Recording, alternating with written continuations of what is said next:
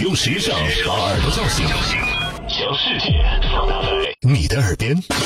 时尚之道，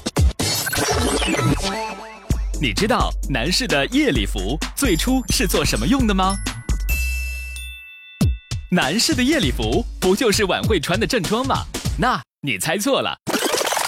其实夜礼服的起源说法很多，但是严格的来说是源于美国。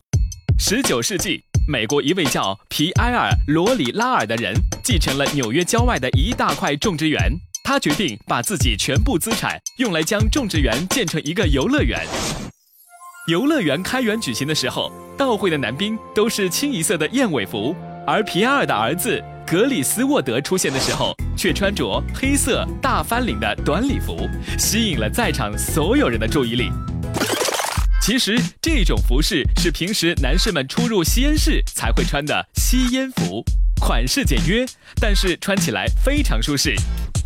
格里斯沃德的举动让人们关注起了这种吸烟服，给男士礼服带来了历史性的转变。